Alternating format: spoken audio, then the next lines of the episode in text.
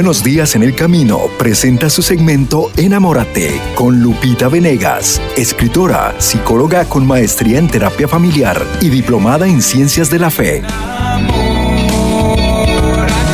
Un espacio para abordar los aspectos de la vida cotidiana desde la perspectiva profesional y espiritual. Enamórate con Lupita Venegas. A continuación.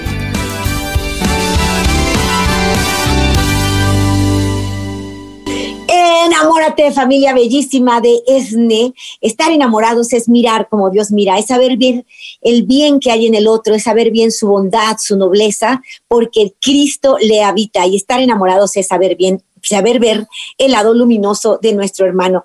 Bienvenidos a este espacio. Hoy tengo un comentario eh, lindo que hacer en torno a esta frase que aparece en una de las biografías de San Francisco de Asís que escribe San Buenaventura.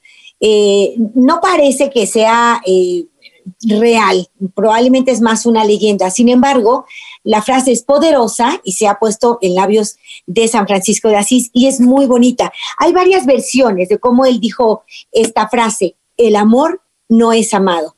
Hay varias, pero una, la que más me gusta, es la que voy a compartir contigo hoy. Y es que se cuenta que eh, Francisco, San Francisco de Asís, quiso ir a evangelizar a los musulmanes y viajó a Egipto. Y cuentan que cuando él se encontró con el sultán Malik al-Kamil, el sultán le preguntó, a ver, Francisco, ¿por qué los cristianos predican el amor y hacen la guerra? A Francisco se le saltaron las lágrimas y respondió, porque el amor no es amado. Porque el amor no es amado. ¡Wow! Y el amor con mayúscula, ¿no? Amor. Dios es amor y nada más que amor, dice San Juan. Y cuando le preguntan a Francisco por qué los cristianos predican el amor y hacen la guerra, él se le brotaron las lágrimas porque realmente se da cuenta que es verdad que, hay guerras entre cristianos, que nos estamos peleando unos con otros constantemente. Y dice, es que el amor no es amado. O sea, se da cuenta que en el fondo el hombre dice amar a Dios, pero no le ama.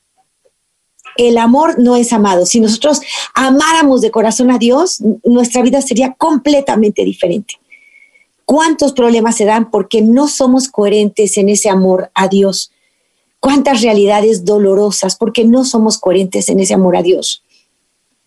Me contaba una chica muy linda que sufrió una terrible injusticia. Ella trabajaba en una casa, se prestó para ayudar muchísimo en, esa casa, eh, fue fiel, servidora y tal, y de repente un día le dicen, nos robaste. Nos robaste y la acusan y, pasan una serie de injusticias que, que ella se preguntaba, ¿qué pasa aquí, no? con mucho dolor en el corazón de, de todo lo vivido, de esta terrible injusticia. ¿Y qué pasa? Que a veces somos decimos amar a Dios, pero cometemos injusticias. A lo mejor era, fue un juicio temerario. Yo no sé quién me robó, pero seguro que fuiste tú y te acuso, ¿verdad? ¿Cuántas veces no estamos actuando con esa coherencia de fe, amando a Dios? Y amar a Dios significa amar a nuestros hermanos. ¿Cuántos pleitos, por ejemplo, en las familias? Hace poco hablé con una familia en la que los hermanos están peleados, totalmente peleados, porque se ha ido el padre y repartió la herencia como a él le pareció mejor y a los jóvenes, a los hijos no les parece. Y a este le dio más y tiene el trabajo y gana tanto y yo porque gano menos. Es una verdadera guerra campal en esa casa. Curioso porque no faltan a misa, entonces decimos que amamos a Dios, pero en realidad no lo amamos. Predicamos el amor, pero hacemos la guerra. Es muy triste. Esta falta de coherencia es lo que está llevando a la humanidad lejos de Dios, lejos de la luz y que le está haciendo vivir en la oscuridad.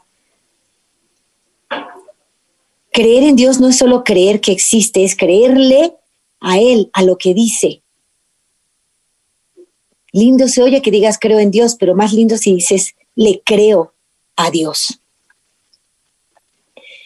Una esposa también me escribía diciendo, me siento fatal en mi matrimonio, mira, eh, nunca he tenido amor, nunca me he sentido comprendida, nunca me he sentido protegida, eh, no tengo nada en común con mi marido, nunca hemos hecho nada juntos. Eh, estaba ella tan triste que me hablaba todo en negativo, ¿no? Y cuando usamos las palabras en un discurso, si usamos las palabras siempre, nunca, jamás, nada, estas palabras totalitarias, ¿no?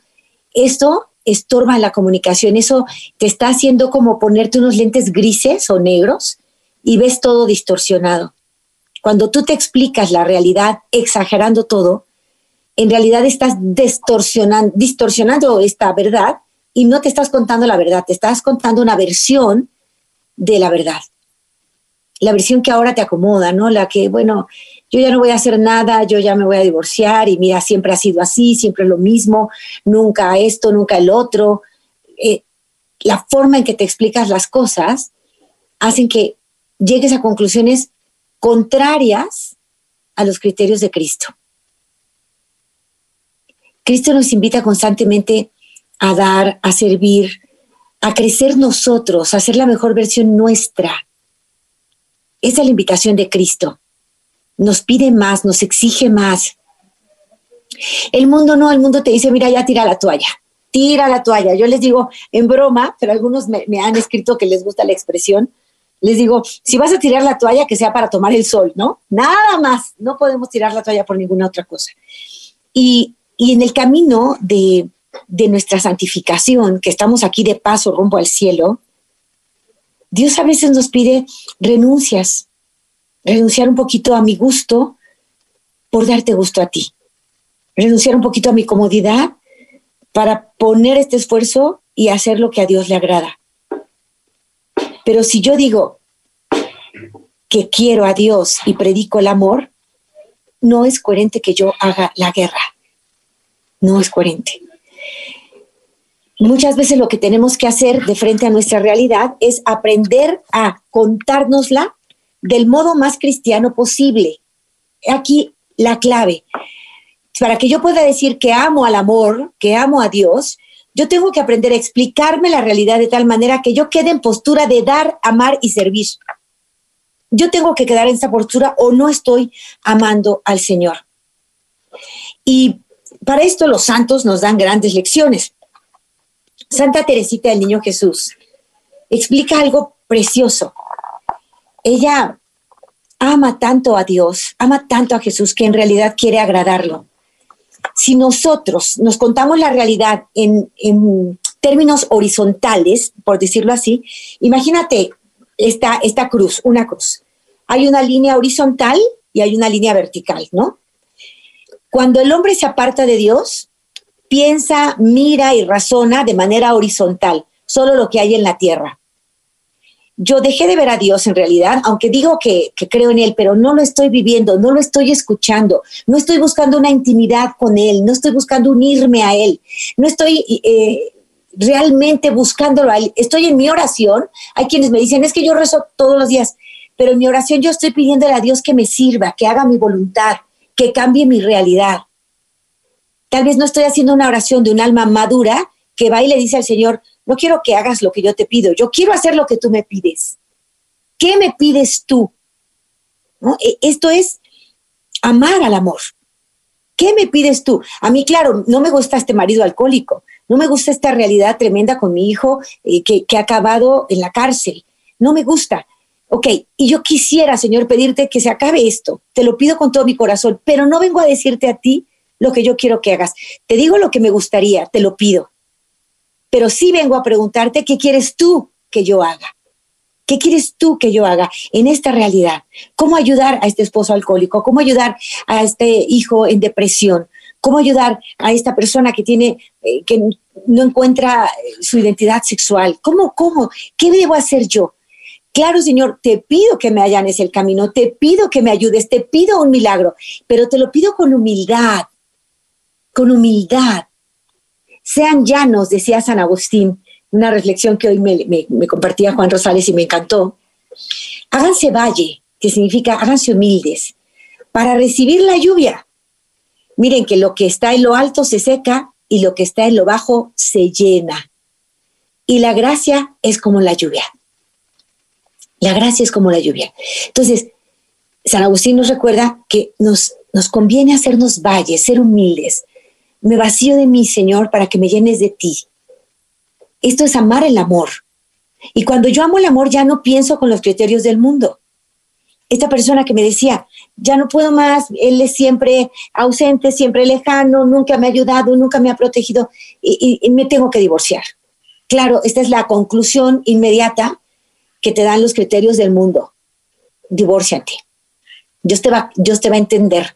Como una chica que, que estaba pensando en abortar, la mamá le dijo que no, pero una mamá de la amiga le dijo, claro que sí, es por la paz de tu hija y su tranquilidad. Dios misma, Dios te apoya, dile que aborte. a ver, no nos acomodemos las cosas, no nos acomodemos los criterios de Cristo. Él es clarísimo, Él es clarísimo.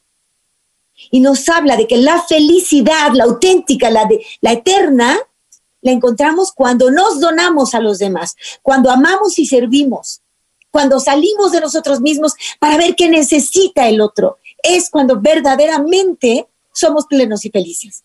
Dios no miente. El mundo sí. Y Dios te dice que no es criterio de él la división, la ruptura de hogares. No, no formes parte de las estadísticas. No digas, ni soy la primera ni la última que se va a divorciar.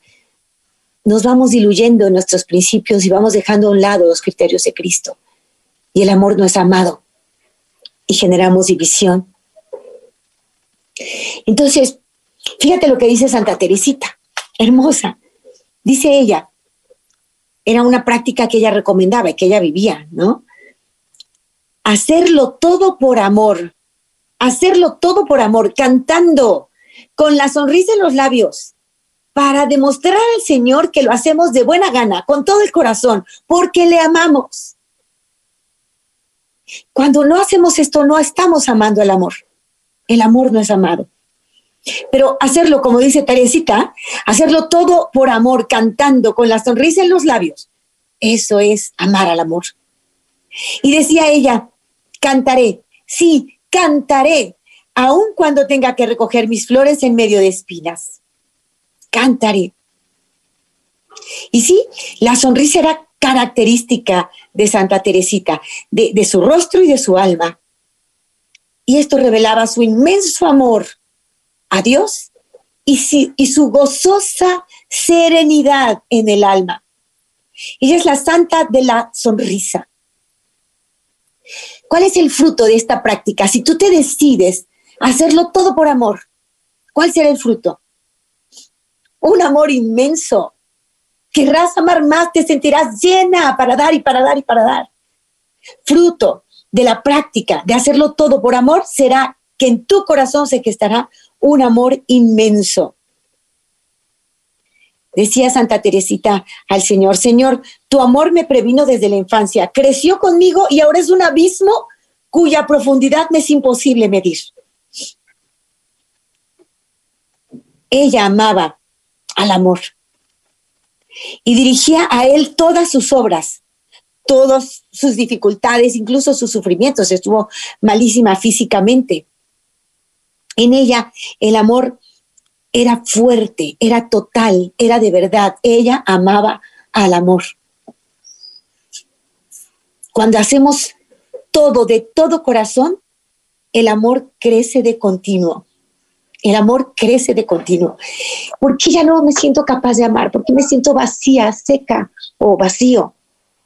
Porque un día elegí pensar en mí, en mis necesidades, en lo que yo quiero, en lo que yo necesito, en lo que deben darme los demás. La lectura de hoy fue preciosa y nos recordaba cómo Cristo se decepcionó de nueve que no le agradecieron y cómo admiró al que vino a agradecer es, el Evangelio de los diez leprosos, ustedes se, deben acordar. Cura a los diez, los manda con, el, con los eh, maestros de la ley, ellos van, de camino se curan.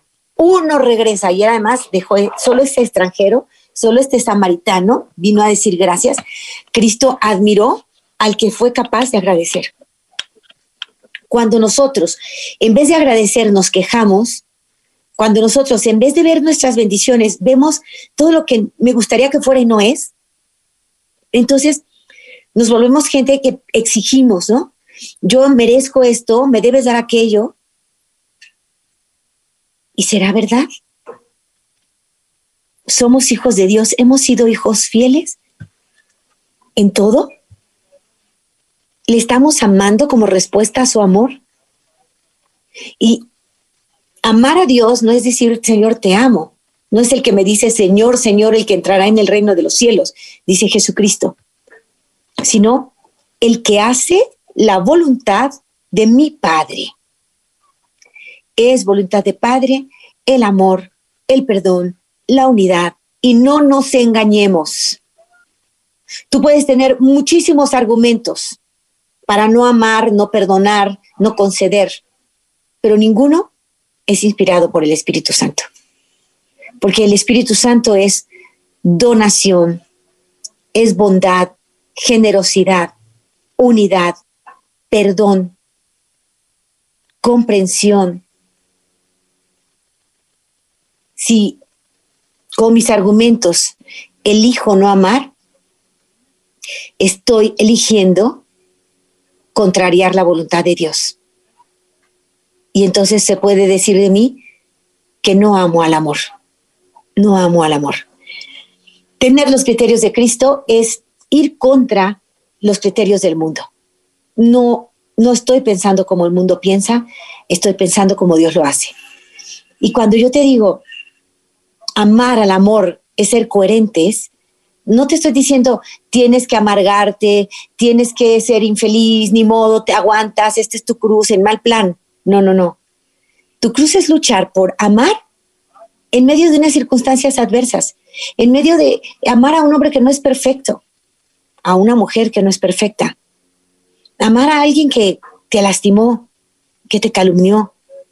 Eh, no es fácil, no, no es humano. Dicen que el perdón no es humano, sino divino, ¿no? y la otra cara del amor es el perdón. El amor no es amado. ¿Por qué los cristianos predican el amor y hacen la guerra? Porque no estamos amando de verdad al que nos amó primero, a Dios. No estamos diciendo, Señor, yo haré lo que tú me pidas. Más bien le estamos insistiendo en que Él haga lo que nosotros le pedimos. Aprende a contarte la realidad de tal modo que quieras agradar a Dios. Si tú te pones en el discurso negativo, nunca, nunca me han dado lo que necesito, siempre he tenido que salir yo al rescate, nunca he tenido el amor suficiente, siempre he tenido que ser yo la que protege cuando quiero ser protegida, nunca. Si tú empiezas a explicarte así, no puedes amar al amor. No estás agradeciendo nada. Estás quejándote de mucho, tal vez de todo. La única forma de poder amar al amor es aprender a explicarnos la realidad de la forma más cristiana posible. Tengo este desafío, Señor, me has dado a una situación, una persona difícil, una situación complicada, me la has dado porque tú sabes que yo puedo responder en amor. Y te pido que me llenes para responder como tú esperas. Y ayúdame, ilumíname, con tu fortaleza me levanto, sin ti nada puedo. Te necesito más que nunca, busco la unidad contigo, sí, ahorita, en medio del dolor, en medio de las circunstancias terribles. Esto es amar al amor. Haz todo lo que está de tu parte para amar a Dios en tu cónyuge, amar a Dios en él y, luchar por la unidad. Yo sé que muchos de los que me están escuchando ya sufrieron de una separación, de un divorcio, algunos nunca se casaron y, ella está sola como mamá, él está solo como papá y puede ser esta tu realidad. Cualquiera que sea tu realidad, en el momento presente, Dios te pide que te conviertas en la mejor versión de ti Tal vez ya te separaste, ya te divorciaste, ya estás solo, puedo, puede ser. Dios te ama, te comprende, te perdona, pero te llama a la vida de santidad. Todos estamos llamados a esta vida de santidad. Entonces, aunque tú estuvieras solito o separado en este momento, el camino a seguir es vivir en gracia, vivir en gracia, amar al amor, hacer las cosas como Dios quiere.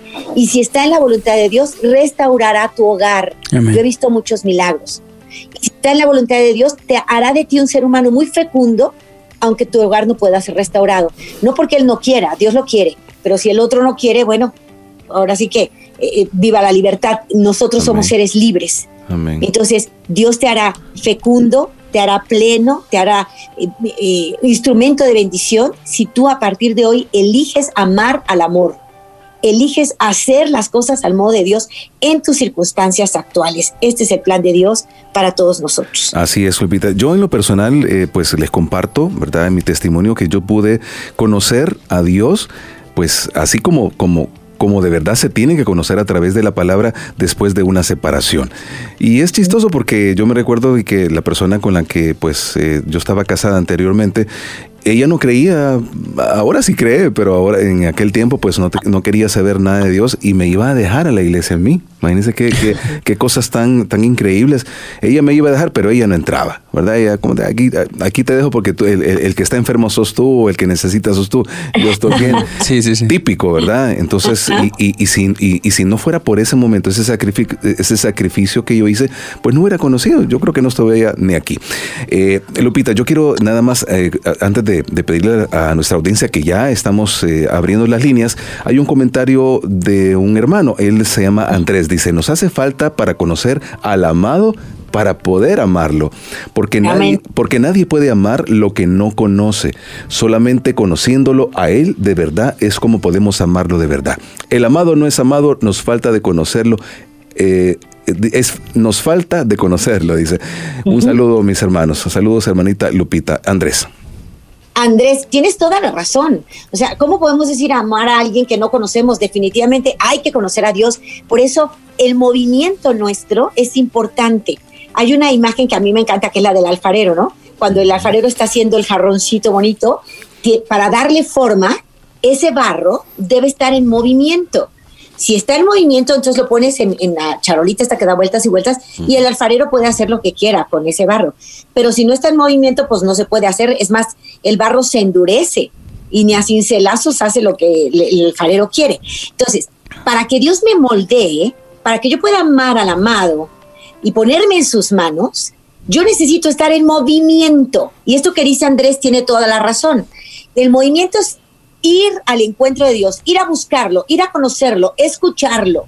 Entonces, bendito Dios, tenemos ESNE, porque a través de ESNE aprendemos la palabra de Dios, estamos constantemente escuchando la palabra en las Sagradas Escrituras, pero como católicos tenemos un tripié para el conocimiento de la verdad. No solo las Sagradas Escrituras, como a veces dicen nuestros hermanos cristianos de, eh, de otras denominaciones, las escrituras básico, ¿no? La palabra de Dios ahí está. Pero también está en nuestro tripié el magisterio de la iglesia y la tradición. Nosotros encontramos la verdad en este gran tripié, magisterio de la iglesia, tradición y escrituras. Entonces, conocer a Dios es conocer estas tres cosas. Magisterio de la Iglesia, tradición y escrituras. ¿Qué, hay que hacer? Pues acercarnos. ¿Cómo? Primero a través de escuchar estos programas, que son bendición para todos nosotros, a través de ir a encuentros con Cristo, que la Iglesia tiene de todo tipo, en todos los momentos de la historia, para todo tipo de problemáticas. Es impresionante la Iglesia. No,